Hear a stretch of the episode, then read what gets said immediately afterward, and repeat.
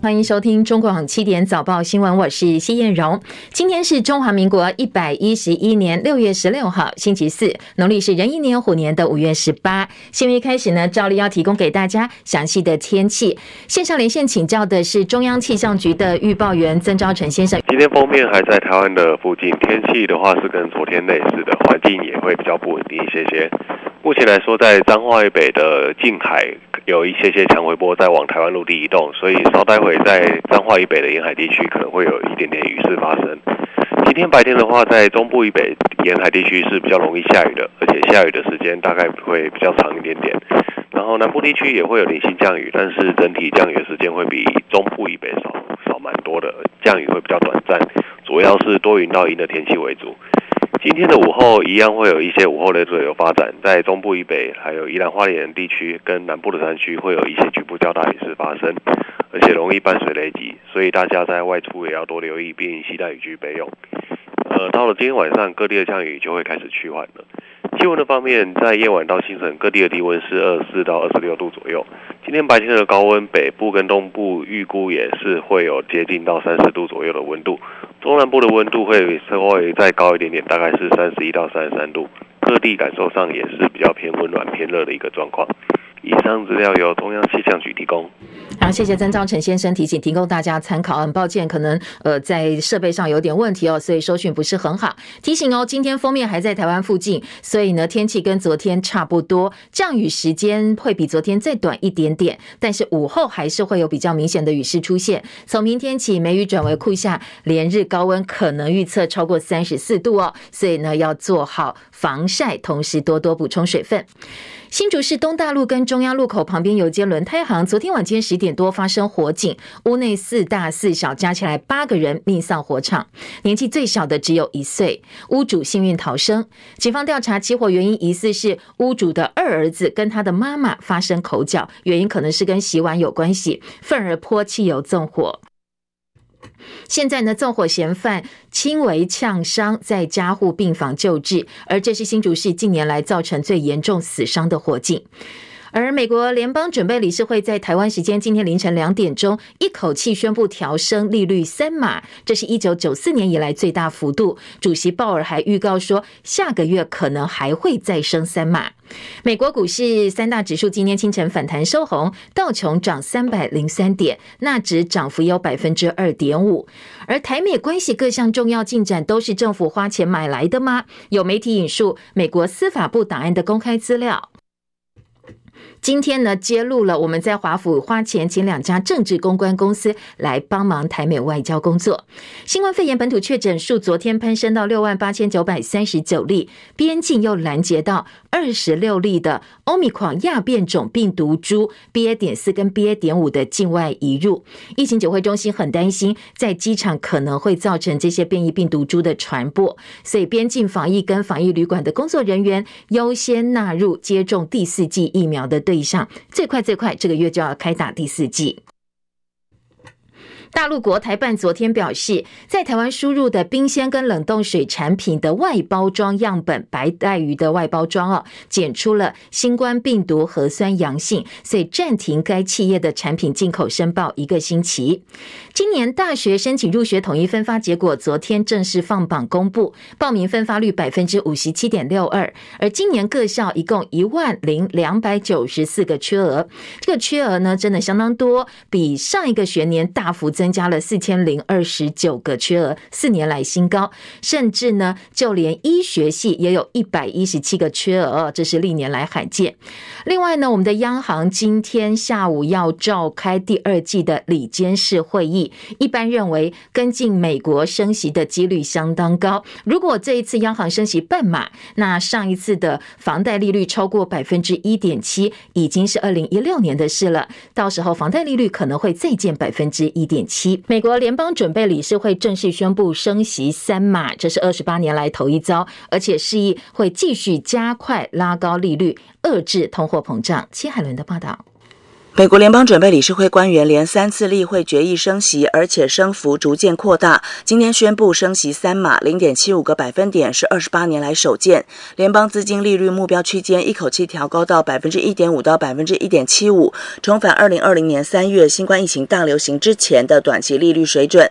联准会主席鲍尔在会后记者会上说，升息三码并非常态，七月底决策会议很可能升息两码或者是三码。他说，希望能够见到进展，通到顶之前不会降低。报道指出，联邦公开市场委员会历经两天开会，决议升息三码，票数是十票对一票。唯一反对的堪萨斯市联邦准备银行总裁乔治主张升息两码。委员会声明中强调，官员预期联邦资金利率目标区间持续升高将是适当的，将坚定致力于让通膨率重返百分之二的目标。鲍尔警告，联准会尝试压制通膨，并且避免经济衰退的软着陆过程不会太轻松，包括了俄乌战争恐怕刺激能源、大宗商品价格上涨，以及中国封控防疫造成供应链乱局加剧，这些因素都难以掌握。记者齐海伦报道。好，今天联准会呢一口气升息三码，美股在决策出炉之后一度跌到平盘之下，不过大部分时候都是维持涨势。一来呢，市场已经先打了预防针，加上不确定因素消息已经确定升了三码嘛，哦，投资人相信联准会抑制通膨决心。而 DSY 美元指数持续走软，国际油价呢因为经济前景转淡而下跌。道琼收盘涨三百零三点，涨幅刚刚好百分之一，三万零六百六十八点。科技股为主，纳斯达克指数涨两百七十点，涨幅百分之二点五，一万一千零九十九点。史坦普百指数涨五十四点，涨幅百分之一点四六，三千七百八十九点。费城半导体涨四十七点，涨幅有百分之一点七七，收在两千七百三十七点。台积电 ADR 今天收盘涨百分之二点二三，八十九点一三美元。联电 ADR 收盘涨百分之二点零七，报八点四美金。另外呢，有美国的媒体报道说。拜登呢先前召见了部分的重要阁员，有意在这个月之内宣布取消前任总统川普对中国大陆进口商品寄出的部分关税，当然主要是要缓解通货膨胀。除了美股之外，欧洲央行承诺要缓解动荡欧元区的债市压力。同时呢，在美国联邦准备理事会公布升息决策之前，市场相对比较观望，所以深夜收盘的欧洲股市主要指数今天也是反弹收红。伦敦股市涨八十五点，七千两百七十三点；法兰克福指数涨一百八十点，涨幅是百分之一点三六，一万三千四百八十五点；巴黎 c c 指数涨八十点，六千零三十点。而在油价部分呢，纽约商品交易所西德州中级原油七月交割价下跌三点六二美元，每桶一百一十五点三一美元。伦敦北海布伦特原油八月交割价下跌二点六六美元，每桶一百一十八点五一美元。台北股市昨天高低点震荡超过一百二十五点，收盘跌四十八点，收在一万五千九百九十九点，失守了一万六千点大关，成交值是两千两百三十亿元，外资卖超台股一。一百九十三亿，已经连五天卖超，加起来卖了上千亿元，而今年以来卖超更是超过了八千七百亿。台币对美元再度转弱，市场观望的是今天联准会的利率决策，所以昨天相对来讲哦，在台币部分的走势并不强，收盘贬值三点二分，收在二十九点七四兑换一美元。台北跟元泰市场的外汇总成交量放大到十七点四四五亿美金。日元方面，昨天又破底了。台英的日元现金排告卖出价，昨天盘中来到零点二二三二，再度改写二十五年来的新低纪录。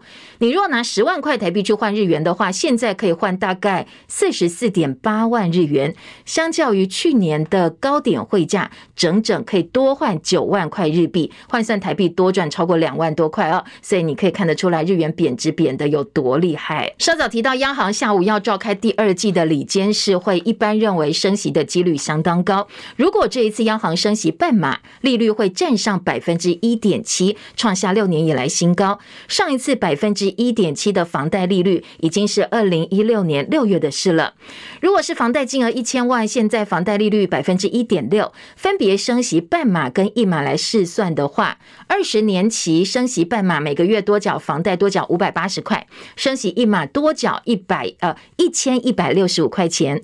如果你是三十年期的房贷，升息半码，每个月要多付六百零八块的房贷。那升息一码呢，房贷负担每个月多出一千两百二十二块钱。其实哦，差距大概是六百多块到一千两百块左右。新竹东大路一间轮胎行，昨天晚间十点多发生纵火事件，三十一岁陈姓的纵火犯轻伤送医，另外有八个同住家人逃生不及，命丧火场，四大四小酿出了家庭悲剧。而这间轮胎行陈姓屋主是一家三代同堂，纵火嫌犯是二儿子陈姓男子。警方说，他昨天晚间疑似因为洗碗的问题跟家人大吵之后泼汽油纵火，现在呢，详细过程以及责任都在厘清当中。八具遗体今天凌晨一点多送到新竹市立殡仪馆，检察官漏夜相验。而除了纵火犯之外，全家只有爸爸顺利逃生。他在现场一度瘫软。这是新竹近年来最严重死伤的家庭火警。彭清仁的报道。新竹市闹区东大路一段一家轮胎汽修厂，昨天深夜十点十分左右发生火警。消防局中山分队距现场约三百公尺，也很快抵达现场，但到场时现场已经一片火海。并不时发出爆炸声响。由于汽修厂内都是易燃物，消防局也调度其他分队，共一百多名警役消全网灌救。火势在四十分钟后扑灭，但汽修厂二楼的屋主家人四大四小根本来不及逃出，全都命丧火窟。据了解，屋内死者包括屋主妻子、女儿、两名媳妇以及四个年幼孙子，最小的只有一岁。警方初步了解，汽修厂老板的二儿子陈彦祥。案发前和母亲因为洗碗起口角，愤而购买汽油泼汽油纵火。而全家十一人当中，只有屋主和涉嫌纵火的二儿子陈彦祥当时在屋外。屋主大儿子刚好出门在外，逃过一劫。纵火的陈彦祥受烫伤，目前仍在加护病房介护救治当中。警方在现场也发现疑似用来纵火的空汽油桶。至于确实的纵火原因，仍由检警漏夜调查当中。由于这起纵火案造成重大伤亡。地检署检察长张介清和主任检察官周茂宇也亲自到场，并漏夜相验，指挥侦办这起纵火案。中广记者彭清仁在讯武报道。好，昨天是警察节，但是接连两天发生年轻员警轻生的意外。花莲轩辕派出所一名二十五岁年轻员警，昨天传出在派出所后方停车场开枪轻生，送医不治。同事说呢，这个员警平常个性很安静，很少跟同事交谈，没想到做出了傻事。详细原因有待进一步调查厘清。而国道公路警察局第六大队竹林分队二十五岁的柯姓员警，前天凌晨在国道举枪自杀，警方表示，是感情因素，但是不断有其他同事对外透露，这个远景是个性比较老实内向，变成了某小队长霸凌的对象。所以有远景直言哦，如果呢六大队再不重视这些霸凌问题，恐怕还会有下一个牺牲者。比较麻烦的是，现在关键的行车记录器画面已经消失，所以现在同事希望警政署能够介入调查，理清真相。国道警察局昨天则发声明说，经过调查，当事人的日记跟同事对话记录透露说，他是因为跟女朋友分手，没有办法挽回，所以目前国道警察局认为是感情的因素所导致，没有职场霸凌的情势。不过接下来呢，国道警察局也承诺还会再深入调查，如果真的有不当情势的话，一切。按照规定严惩。俄乌战争即将满四个月，美国总统拜登今天跟乌克兰总统泽伦斯基通了电话，宣布开战以来对乌克兰最大一笔人事以及呢军事人道方面的援助，加起来一共十亿美金。而拜登今天也表示，会在跟乌克兰接壤国家边境建造一个临时的谷仓，来帮助乌克兰出口更多的谷物，因应日益严重的全球粮食危机。在费城举行的工会大会上，拜登说，正在跟欧洲伙伴密切合作，把两千万吨困在乌克兰谷物运出，而且能够投入市场，来帮助降低食物价格。他说，这些谷物不是从黑海运出的，因为如果从黑海这个路线运出的话，在海上就会被炸掉。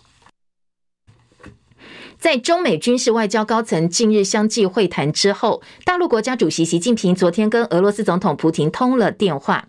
普亭表达中方呃对俄罗斯的支持的肯定。那美国国务院则警告中国大陆，在俄罗斯侵略乌克兰问题上，千万不要站在错误历史的这一边。俄罗斯说，西方为了乌克兰冲突朝自己的脑袋开枪，他指的是哦，西方试图限制进口来自西伯利亚油田跟天然气。的相关的能源政策，以及呢增加能源运输到中国大陆的现况。他说，这些西方国家跟中国大陆形成了强烈的对比。大陆国台办发言人马晓光昨天表示，从台湾输入的冰鲜跟冷冻水产品。外包装样本验出了新冠病毒核酸阳性，按照中国大陆海关的规定，暂停该企业的产品进口申报一周。那经查，大陆海关总署十号就已经公告，基隆北都冷冻食品公司出产的出口的这个冰鲜白带鱼验出了病毒哦，新冠病毒在外包装上，所以暂停申请进口申报到今天为止。北都公司说，带鱼从进口到出口中间有很多环节，所以不能够片面就认定污染源是来自台湾。那公司会检讨作业流程，预计明天开始要恢复对中国大陆申请输入。昨天我们的农委会、陆委会跟卫福部都说话了。农委会发言人陈淑荣他要求中国大陆必须要提供更明确的证据。中国在近年来，他针对不同的国家，不断的以 COVID-19 为理由，在影响国际贸易。我方呢也会透过两岸的相关平台，具体要求中方提供更完整的科学证据。而陆委会也要求提证据，但是现在两岸状况，很多人说可能又是已读不回了。昨天指挥中心的呃代理发言人罗一军也说了，他说按照目前的观测哦，其实所有国际研究都没有发现透过外包装传播新冠疫情的证据，这是目前国际上的共识。继续来关心其他的政治话题，台美关系各项重要进展都是政府花钱买来的吗？联合新闻网今天在头版报道说，美国司法部外国代理人登记档案揭露，蔡英文总统打电话给川普恭贺当选，是付钱给政治公关杜尔牵线安排的。驻美代表肖美琴参加拜登总统的就职典礼，也曾经付费给政治公关。盖哈特游说，美国政府是规定说，凡是代表外国政府在美国境内政治游说的话，依法都必须向司法部登记，而且呢，这些登记资料都是各界可以自由查阅的。而对此呢，呃，国内也有很多政治观察家说，其实政治游说工作邀请这些政治公关来帮忙，并不是蔡政府第一次做，而是呢，我们过去包括马政府时代也有相关的做法。台北市议员游说会踢爆。远雄对大巨蛋主场馆未来的目的写着“未来不再规划作为职棒比赛场地”。对此，昨天台北市政府严正表示：“哦，副市长蔡炳坤说，大巨蛋欢迎职棒，如果远雄不办职棒的财务规划真的送过来的话，市府是不会同意的。已经要求远雄必须要纳入积极争取职棒进驻。”疫情焦点：新冠肺炎的本土确诊昨天攀升到六万八千九百三十九例，一百四十三例死亡个案。指挥中心代理发言人罗一军说，跟上周的新增病例数相比，本周呈现全国下降的趋势。但是要注意的是，最近北部的确诊人数明显回流了，是不是会影响到疫情下降的趋势？存在一些变数。昨天新增三百九十二例的中重症个案，包括第一例青少年多系统炎症症候群，就是之前讲的小朋友出现的 Miss C 哦。那这个是一个十三岁小男孩，没有慢性病史，打了两剂的疫苗，现在在一般的病房休养。另外四例的是儿童的中重症个案，两例确诊。Miss C 分别是五岁男童跟十岁女童，都没有慢性病史，没有打过疫苗，都收治在一般的病房，血压稳定，呼吸顺畅。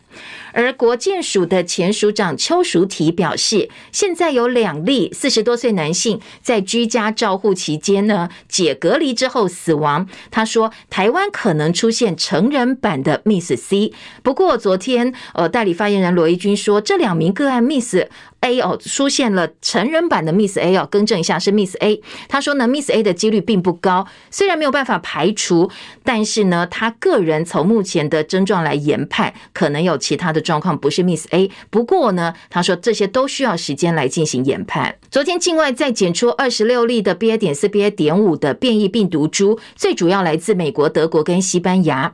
现在境外移入部分大部分都是 BA. 点四 BA. 点五的病毒株，确诊者大部分轻症没有症状。罗毅军说，新亚型变异株有比较高的传染力跟免疫逃脱特性，所以必须要严密监控，提高疫苗的接种率。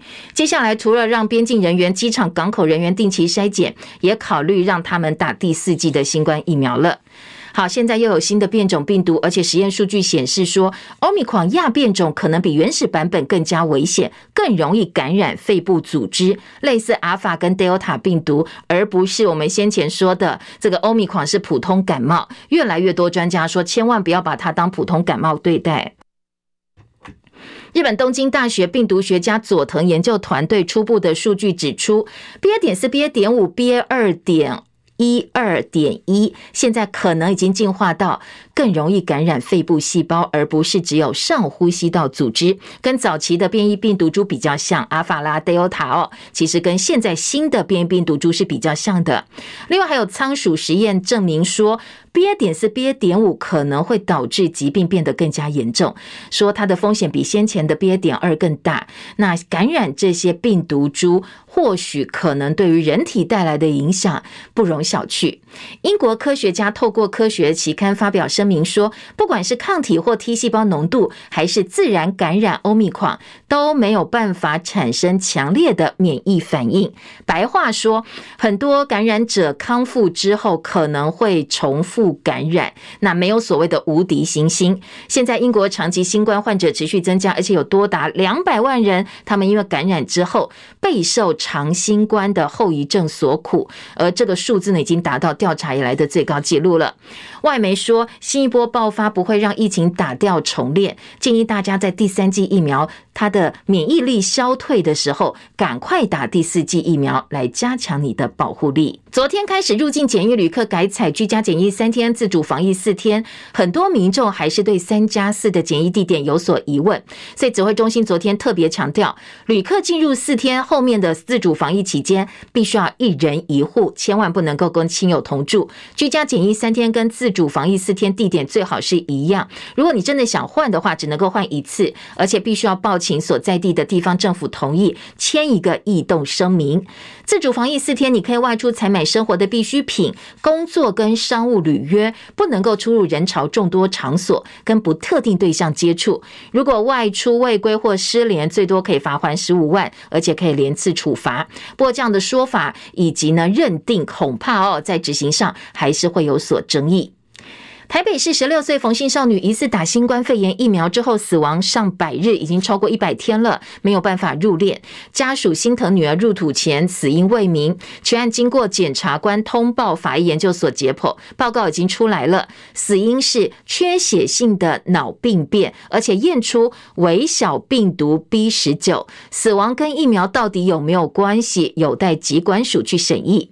卫福部昨天最新的疫苗受害救济审议结果出炉，有六个人获得救济金，分别是三例打 AZ 疫苗，三例打莫德纳疫苗。其中金额最高是一个三十多岁男性，他打 AZ 疫苗之后，因为血栓并血小板低下症候群死亡，判定相关，所以核发六百万元的救济金，另外还有三十万的丧葬补助。昨天新北市宣布不等中央了，他们在二十四小时火化争议部分呢，决定跟进台北市双北要采同样的做法。在中央指引没有出来之前，六月二十号开始，新北确诊死亡者的告别措施，也将免费提供透明的视窗型尸袋，同时会在三峡火化场设一个临时的冷冻柜，规划临时入殓区、仪式告别区，让这些家人呢能够陪这些确诊死亡者。走完人生的最后一程。大新资讯公司涉嫌以大陆制快筛试剂混充美国制的贩卖牟利。国民党立院党团质疑说，没有经营医材背景的大新资讯公司本来是卖印表机跟墨水夹的，没想到你却跑来进口这些防疫快筛，相关单位到底有没有查清楚？现在需要去厘清整个采购程序。昨天指挥中心医疗应变组副组长罗怡君表示，卫福部食药署的 EUA 审查是很严格的，针对送审资料都会严格把关，但是。是呢，很多错是防君子不防小人，所以现在检调既然已经介入调查，只要查出不法情事，除了严惩之外，也会针对当初的申报假资料来进行追究。好，指挥官陈时中昨天他自己透露他的染疫状况，退烧已经发烧连烧三天，但是呢，昨天退烧了，还是会有咳嗽，咳起来呢，全身骨头都很酸疼，因为有慢性病，所以他已经服用莫沙东口服的抗病毒药物莫拉莫纳皮拉韦了。而发言人庄人祥、医福会执行长王必胜症状好转，还在居家照护。中华职棒味全龙队公告说，二军呢一口气增加十七名选手，教练两个，还有一个一军教练快筛阳性，通通都已经通报联盟。中职也宣布，味全龙二军因为人手已经不够，通通染疫了，所以向赛务部申请停赛。六月十五号跟六月十七号两场未来之星邀请赛也都确定取消。美国国家卫生研究院表示，白宫首席防疫专家福奇确诊 COVID-19，现在症状轻微。福奇已经八十一岁，他是美国对抗 COVID-19 疫情的代表人物，也是拜登的首席医学顾问。那美国白宫特别强调，佛奇最近并没有跟呃政府的高级官员，或者是跟美国总统拜登啊有过密切接触。他打过了两剂的追加剂，算是完整打完疫苗的这个官员。美国专家小组今天还要再开会讨论，是否为五岁到六个月大儿童来接种新冠疫苗。最快最快下周就会正式开打。华视新闻资讯台四月二十号晨间新闻跑马灯误植战争天灾资讯，引发民众恐慌，而且后面呢还连续多次出出错，引起市场关注。NCC 昨天做出决议，华视违反广播电视法第二十一条第三款，妨害公共秩序或善良风俗的规定，两个案子各开罚台币五十万，所以加起来呢被罚了一百万元。微软 IE 浏览器今天就正式退役了。微软从一九九五年推出 IE 浏览器，二十七今年期间，IE 市占率一度达到百分之九十五，现在市占率不到百分之一，所以这一款曾经的王者浏览器已经走到尽头。彭博说，日本百分之四十九公司还在使用 IE 浏览器，所以接下来呢，在 IE 退场之后，受到影响最大的国家应该就是日本了。虾皮购物的母公司东海集团因为经济前景不稳定，要进行第一次大规模的裁员。现在包括印尼、泰国、越南等多个东南亚国家都可能会受到影响。虾皮前往欧洲发展也因此受挫。进军法国只有五个月就含泪退出，后续呢？对于台湾方面的营运会不会也有冲击？备受关注。那台湾虾皮购物昨天特别发声明说，一切营运跟服务都不受影响，希望用户安心。再来这一则报道，还是要请大家。帮帮忙哦，因为呢，血液基金会统计全国各地各血型的库存量现在都偏低，大多都只剩下四天左右。而台北捐血中心 A 型血跟台中捐血中心 O 型血的存量都不到四天，已经达到急缺的地步。台大医院血液库存量只有一点五天，是史上最低。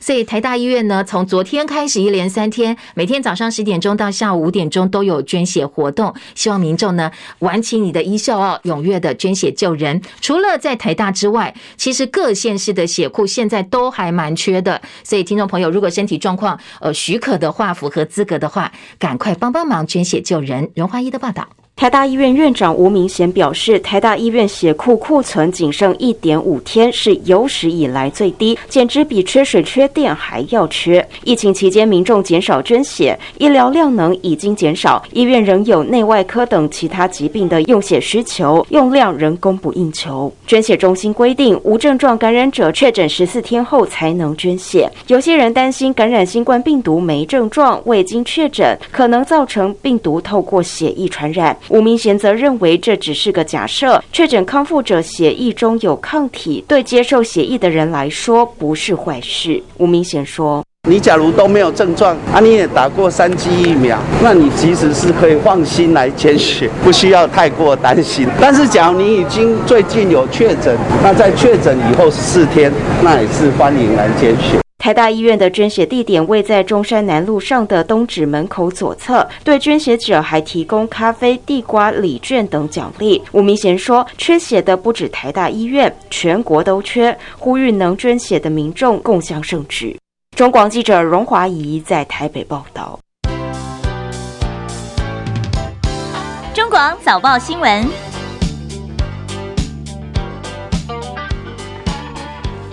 好，今天早报的头版头条以及头版焦点，综合性报纸头版头条选择取材不太一样。那今天在呃中国时报的焦点就放在疫情部分，变异病毒株 BA 点四、BA 点五可能可能可能啊会在机场再度出现传播或传染风暴，所以包括中时的头版头条、联合报头版二题都点到了要注意的状况。那联合报是提醒，包括边境跟旅馆的防疫人员，这个防疫旅馆人员呢，可能马上要准备打第四剂疫苗了。联合报今天头版头条则是披露华府的公关公司哦，政治公关公司怎么样在台美之间的呃外交呃扮演非常重要的角色，就是我们花钱请政治公关公司了哦，来让我们的国际能见度增加。像今天呃联合报的头版头条大标直接就说，先前蔡英文总统呢打电话给川普恭贺当选，还有我们的驻美代表萧美琴去参加拜登的就职典礼。通通都是游说来的，是有花钱的。后来人家帮忙，就可以出现在这些场合了。好，详细内容稍后告诉大家哦。另外呢，《自由时报》今天的头版头条焦点则是我们的国际竞争力。呃，MD 的最新统计最新公布排名，我们排在全球第七，还蛮厉害的。《自由时报》放在头版大标。那到底有哪些评鉴的项目？我们过去几年的成绩，当然有一并做整理报道。至于中间版面，《自由时报》告诉大家，台湾海峡到底算是中国大陆内海呢，还是公海？美国昨天做了公开的宣示，美国的立场当然视为是公海，他们每舰才能够。自由航行嘛，哦，所以今天自由大作。美国说这个是公海，接下来会继续航行下去。另外，《中国时报》的头版看到则是。白带鱼，我们的白带鱼外包装呢，要进到中国大陆去的时候，被人家查出上面有新冠病毒了。呃，延续之前石斑鱼被禁，那现在又是白带鱼哦，所以到底是政治操作呢，还是说我们确实呃自己在处理上是有所不慎？当然，今天的中时联合倾向的都是过去人家已经一直告诉你说哪里哪里要改哦，你都没有改。果然吧，你看一直哦，我们的农产品也好，鱼产品也好哦，都受到了影响，水产品也好。好，都受到影响。好，这是呃中时联合的部分。那自由时报当然就觉得这是老共刻意找麻烦哦。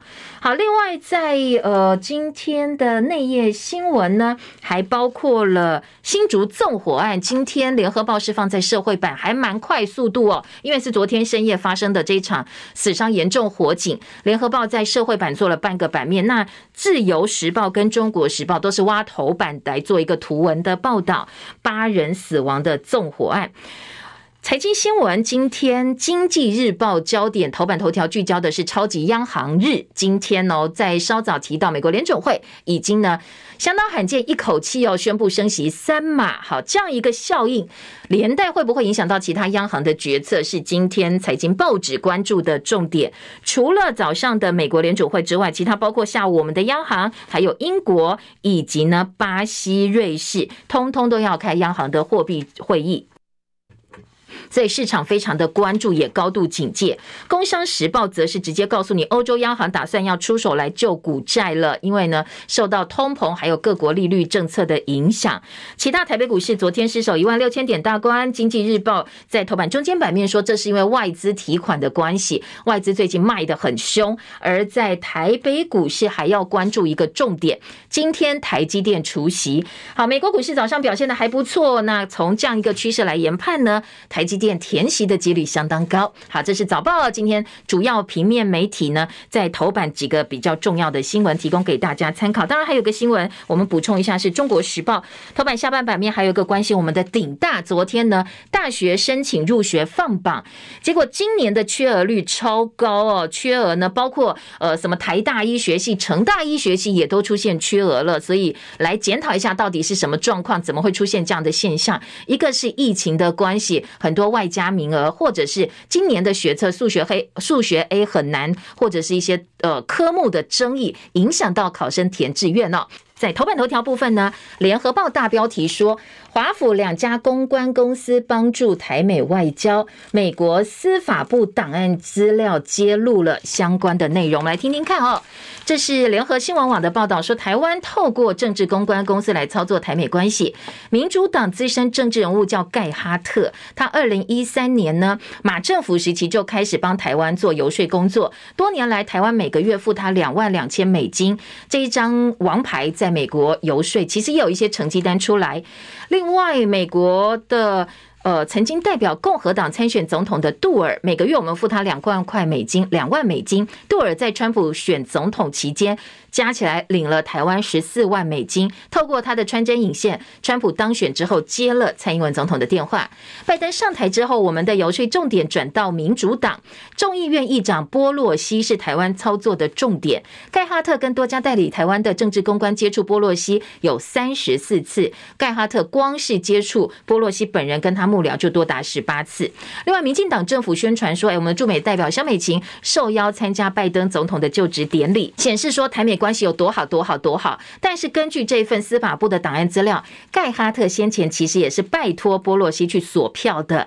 蔡英文总统二零一九年七月过境纽约见到波洛西，当然也是盖哈特的关系。今年初，我们的副总统赖清德过境美国跟波洛西视讯，同样也是个这个盖哈特的帮忙。好，看得出来，你花钱，人家是有做事的。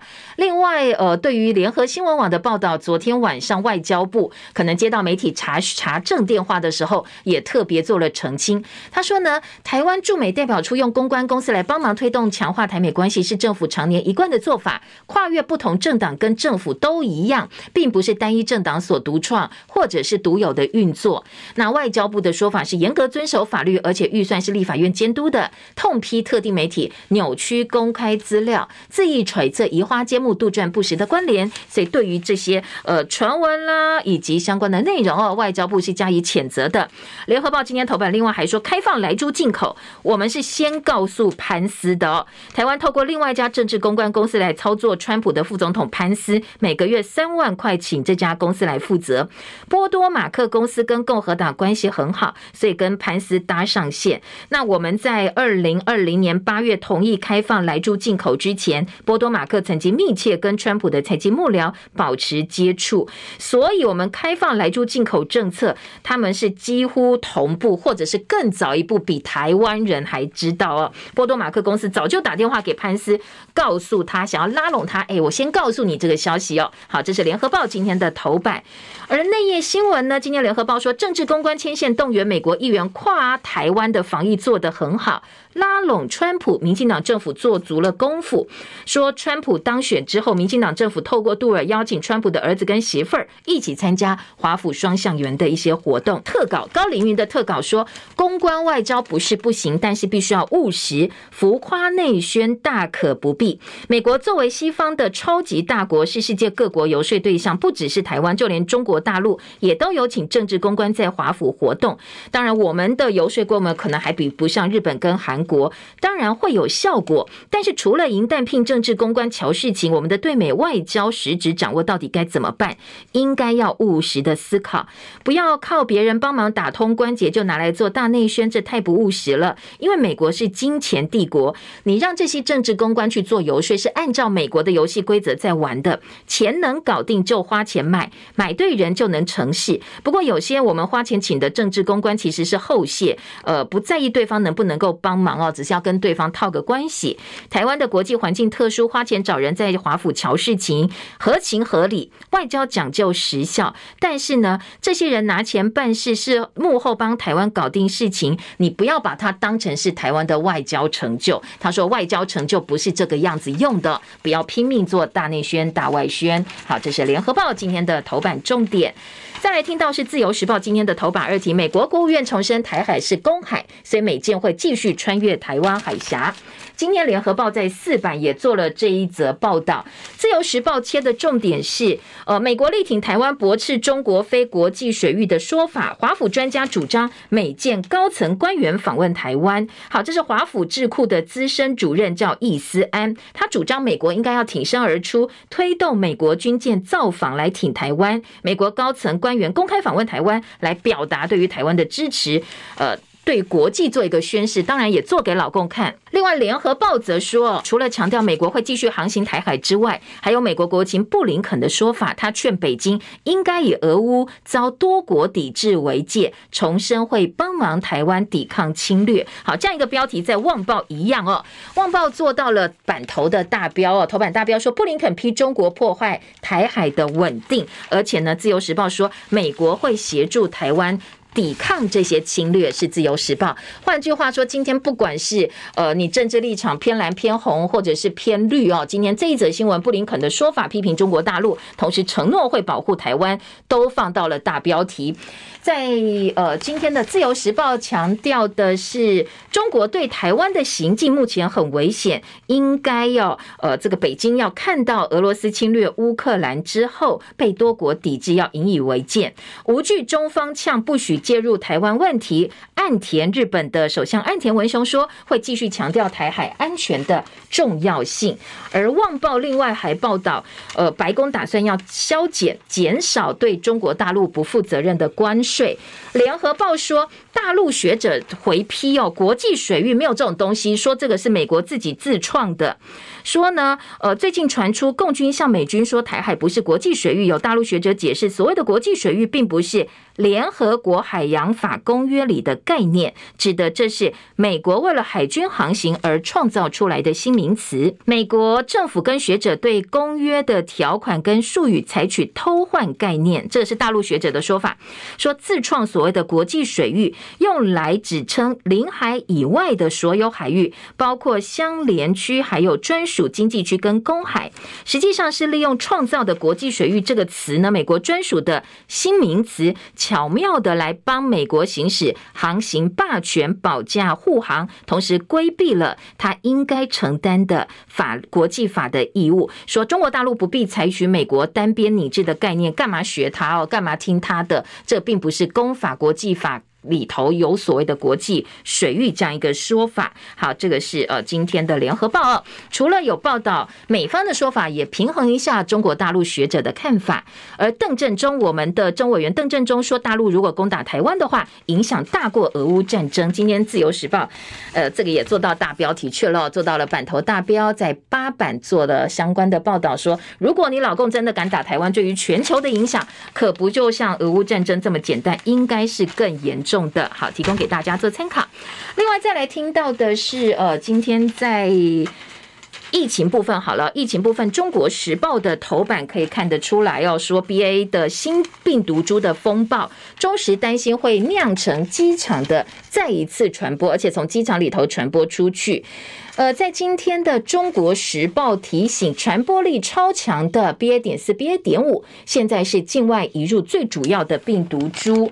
而在《联合报》的头版二题也提到了这个部分，说呢，《联合报》说接下来可能会出现成人版本的 Miss A，因为昨天又出现青少年的 Miss C 了。好，两个部分，一个是堵这些防疫病毒株进到我们的社区，两类人要打第四剂，包括防疫旅馆的防疫人员，还有机场港口的边境人员。马上要动起来，而在中国时报，另外还有专家质疑超额死亡大概百分之十二没有被通报。这是台大公卫学院的教授陈秀熙老师，他引用世卫组织的研究方法推算，台湾在二零二零到二零二一超额死亡是负九百四十一例，代表前两年的 Alpha Data 没有造成超额死亡，但是呢，呃，二零二一到五个一到五月的超额死亡三千一百八十七例，通报死亡只有两千两百零八例，另有通报。死亡之后，死因排除新冠死因的是六百零三例。好，为什么会被排除呢？当然就是呃，可能他有别的疾病啦，或认定上哦，把它排除跟新冠有关。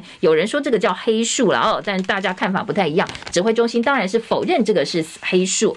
今天联合报就把陈秀熙老师的说法放到了二版版头。一到五月估计有三百七十六人死而未报，超额死亡百分之十二没通报。有些长辈是不想在医院孤独死去，所以他根本连去。医院都没有，那这些都是所谓的黑数被纳进去。好，另外，呃，在今天的各个版面还有哪些讨论呢？入境三加四上路之后，今天自由时报二版、中国时报以及联合报都有提到，因为规定有点模糊，所以双北要求说清楚。自主防疫如果彻夜未归的话，昨天指挥中心说最多罚十五万。中时则说，你的指引整个不飒飒，旅宿业者批最后三输，异地居住限一次，但是谁来判定快筛阴性？怎么样确认他的外出是有必要还是没有必要？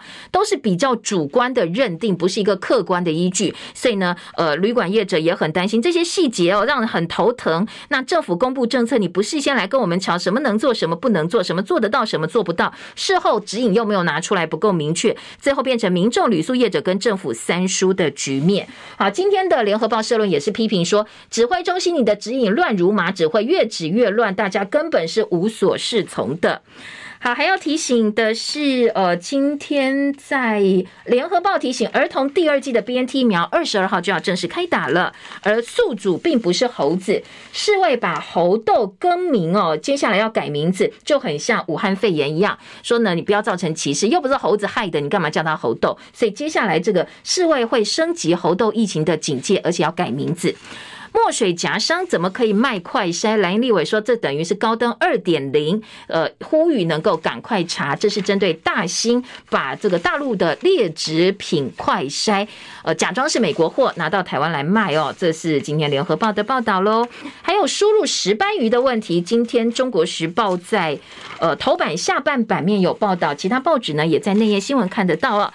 今天的中时说，白带鱼。呃，在石斑鱼被禁之后，我们现在白带鱼验出了新冠病毒，被大陆暂停进口一周。防检局坦承没有查验，陆委会要求对岸提出科学证据。联合报今天的三版呢，则是去追十一家养殖场，找到了，呃，包括这一次的石呃白带鱼，上一次的石斑鱼，可能我们自己真的都有些环节要做检讨。三版大标说，输到大陆石斑鱼是借单出包吗？追十一家养殖场。好，什么叫借单出包哦？说呢，呃，这个当然 A 公呃，这个渔获业者说。我们出的货来自合法可外销的 B 养殖业者，但可能是因为 B 的鱼量不够，所以他就拿 C 的养殖业者的鱼混进去来冲量。但是 C 养殖业者不见得是合法外销业者，我们根本的鱼货来源没有呃这个完整的一个配套跟检验，所以这个部分可能业者盛传就是所谓借单问题出了包。如果是借单问题，就害了整个产业。所以业者说，难道官方你不去查核名单吗？你的养殖名名单是对你跟谁买鱼，或者是你这些呃这些金流的现况彼此有没有订单？如果没有，或者是如果有，你可能接下来要想一些防避的措施。大陆批台湾没有提整改证据，陆委会反驳养殖业者说混鱼凑数已经行之有年，大家心知肚明的。活鱼送到对岸之后，发现问题，政府溯源不容易。业者说，现在很少有单一养殖业者能够一次达到满船出货的鱼量，这个出货的数量，一艘船能够找到源头，可能只有两三个，实际上多达二十个到三十个的养殖户，大家都凑到这个团上来要给货了。所以呢，最后就是听话申报的业者去背黑锅。好，这个是先前石斑鱼的问题。而在下半版面，记者彭轩雅的政治特稿哦，他说。isso 政治操弄真的救得了我们的农产品跟渔产品吗？记者特稿说，农委会渔业署最新查核状况出问题的活鱼搬运船系统登载的出货养殖场根本没出货，货源是其他没有在系统上，还有十一家的养殖场，合不合法，是不是合法外销业者都不知道。说，呃，根据过去的资料，这个都是业界不能够说的秘密。蔡政府从来不积极处理，面对大陆的禁渔令，也不查核背后可能的漏洞，直接就批对岸政治操弄。到底是谁在政治操弄？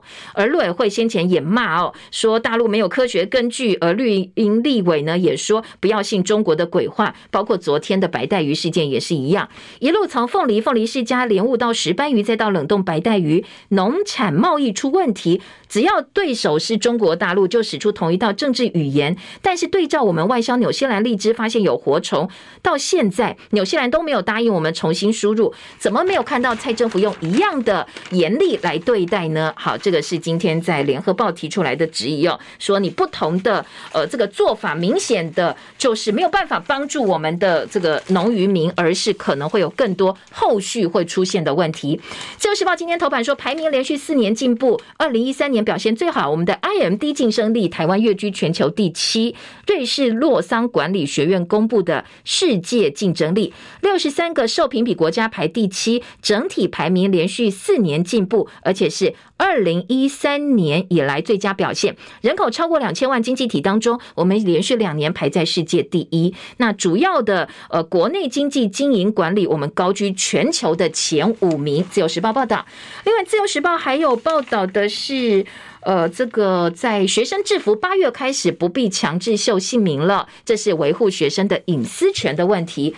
而中时则是有包括顶大的呃这个缺额率，今天早报内页也有相关的报道。顶大缺额呢，在这一次的大学。